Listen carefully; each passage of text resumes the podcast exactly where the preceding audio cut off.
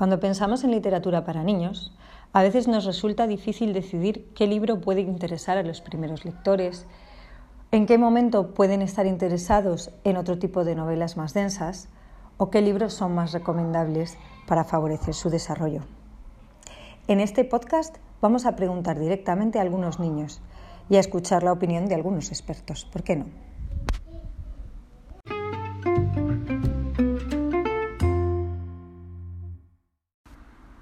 Hola Daniel, ¿cuántos años tienes? Cinco. ¿Y en qué curso estás? En tercero de infantil. ¿Y cuál es tu libro favorito? que te gusta El que de te, te voy a comer. ¿Voy a comerte? Sí. Ah. ¿Lo recomendarías a tus amigos y compañeros? Sí. ¿Por qué? ¿Qué te gusta? Eh, cuando le muerde a el oso creyendo que es eh, el conejo rojo. Es gracioso, ¿verdad? Sí. Muy bien. Muchas gracias, Daniel.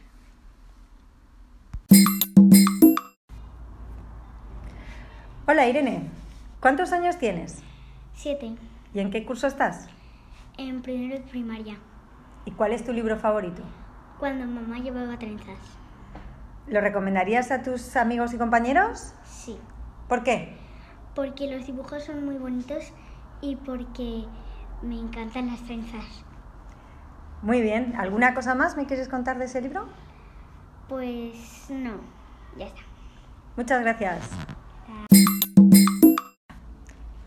Hola, Guillermo. ¿Cuántos años tienes? Ocho. ¿En qué curso estás? En segundo A. Segundo de primaria. Muy bien. ¿Cuál es tu libro favorito? Eh, mi libro favorito es Marcelín. ¿Lo recomendarías a tus amigos y compañeros? Sí, ¿Por qué? lo sí. Porque me gusta mucho la historia. Muy bien. ¿Por qué te gusta tanto la historia? Porque va de unos amigos.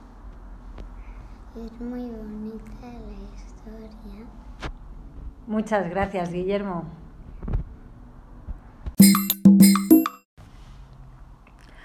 Hola, Carmen. ¿Cuántos años tienes? Tengo ocho años. ¿Y en qué curso estás? En tercero de primaria. ¿Y ¿Cuál es tu libro favorito? Mi libro favorito son Las brujas de Roald Dahl. Muy bonito. Eh, ¿Lo recomendarías a tus amigos y compañeros? Sí, lo, lo recomendaría mucho. ¿Y por qué? Porque es muy gracioso y también porque nada más te lees la primera página ya te enganchas.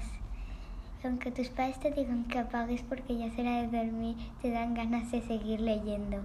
¿Y qué es lo que te engancha? ¿El que es gracioso o alguna cosa más? Porque es gracioso y también porque es, es muy raro y, y también porque me, me gusta mucho ese tipo de libros. Muy bien. Muchas gracias, Carmen. Hola, Clara. ¿Cuántos años tienes? Tengo 10 años.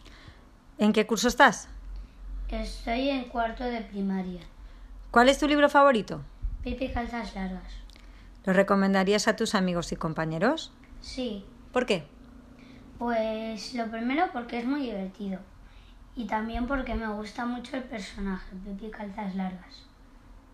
Y me gustan mucho las aventuras que eh, corren en el libro. Muy bien, muchas gracias. Hola, Javier. ¿Cuántos años tienes? 11 para 12. ¿En qué curso estás? En quinto, ¿Y cuál es tu libro favorito? El Hobbit. ¿Lo recomendarías a tus compañeros y a tus amigos?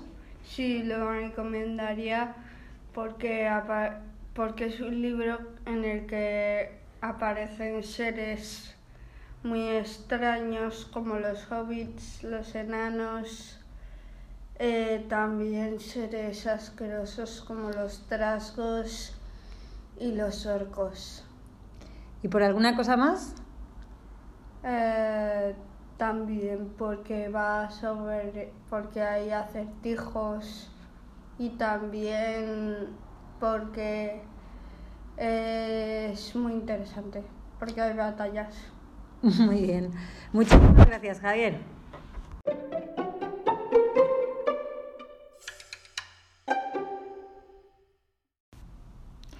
Después de esta maravillosa charla con los niños, en las que hemos podido ver un poquito lo que ellos piensan, eh, tenemos ahora el honor de tener aquí a Clara, que es licenciada en Filología Hispánica y profesora de Lengua y Literatura, y a David, que es licenciado en Teoría de la Literatura y Literaturas Comparadas y profesor de Lengua y Literatura, eh, para hacerles algunas preguntas también sobre este tema.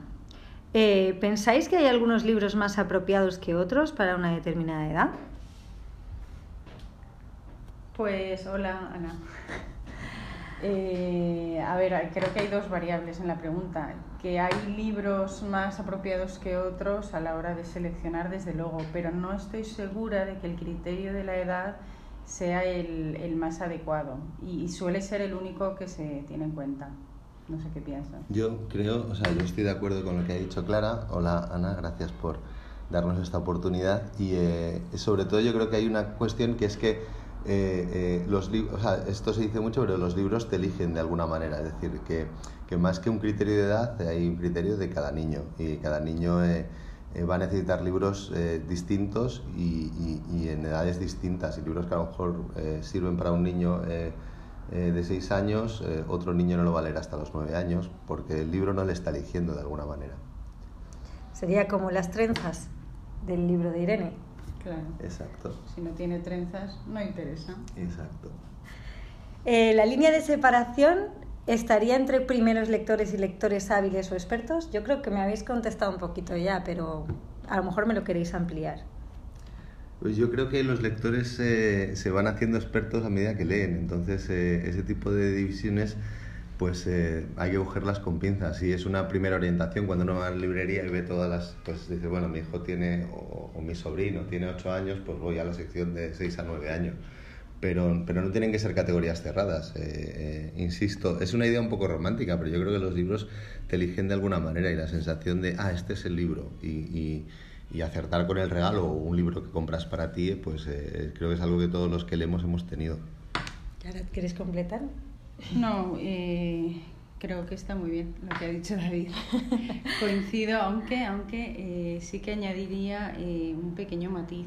Y es que en este elegirte el libro o en el dar un paso de una categoría de lector a otro, hay también un, un reto, un desafío, un esfuerzo que, que, no siempre es natural y, que está bien que alguien te ayude a dar ese paso, esa transición de una categoría de libros a otros o de un tipo de lector a otros.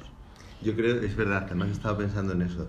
Yo creo que una parte importantísima es lo que, lo que los expertos llaman el mediador, eh, eh, que puede ser el profesor, puede ser un familiar, pero siempre, yo creo que todos los que leemos, o nos gusta mucho leer, tenemos una figura eh, de referencia, que es la persona que nos, que nos dio un libro o que nos presentó alguna obra en, algún, en un determinado momento, una persona a la que, con la que nos une algún vínculo, alguna, alguna, alguna cosa especial que hace que demos ese salto del que, del que hablaba Clara, que como es un salto que pide un esfuerzo, pues necesita alguien que ayude a ese esfuerzo.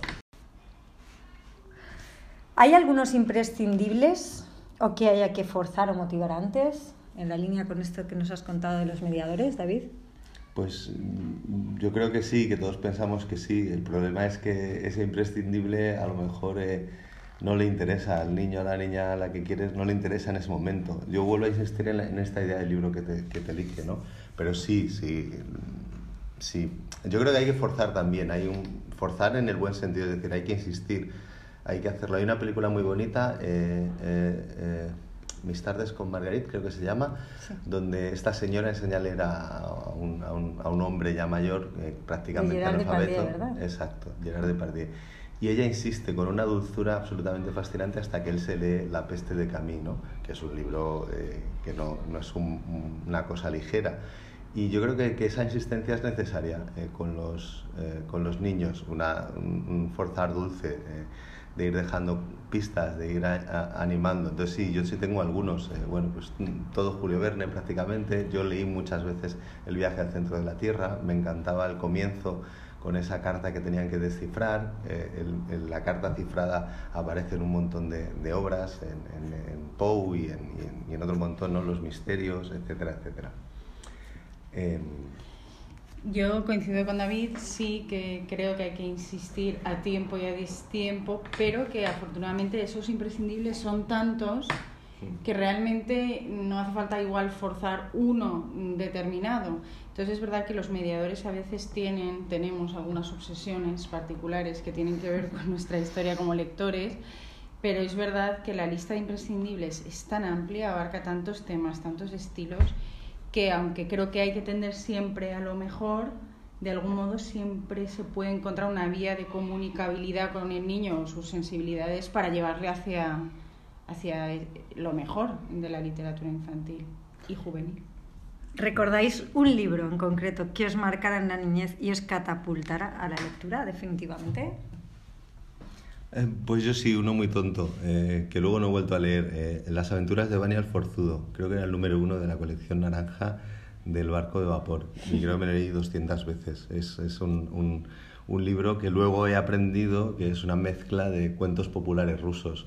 Y tal vez por eso me enganchó. Pero habría muchos más. He dicho este y podría haber dicho, como decía Clara, muchísimos más. Eh, también el barco de vapor forma parte de nuestra biografía sentimental como lectores, pero yo voy a decir una cosa que no era un libro, sino una entrevista que leí en, en la revista Fotogramas a escondidas, porque me había acabado ya los libros que quedaban en casa, y contaba, eh, bueno, una entrevista, un reportaje, contaba la muerte eh, por sobredosis de River Phoenix. Claro, yo tenía unos 7 8 años, recuerdo que me quedé bastante traumatizada. No sé si me catapultó en la lectura o simplemente me catapultó a la realidad de que en los libros se encontraban muchas más cosas que historias de niños. Y esa curiosidad la expolió desde luego esa lectura. Un poco traumática. De ahí a Agatha Christie, por lo menos. Claro, Agatha Christie me parecía un juego de niños. ¿eh? Poca cosa. Bueno, muy bien. Muchísimas gracias a los dos. Creo que es una entrevista muy divertida para lo breve que es, así que muchas gracias.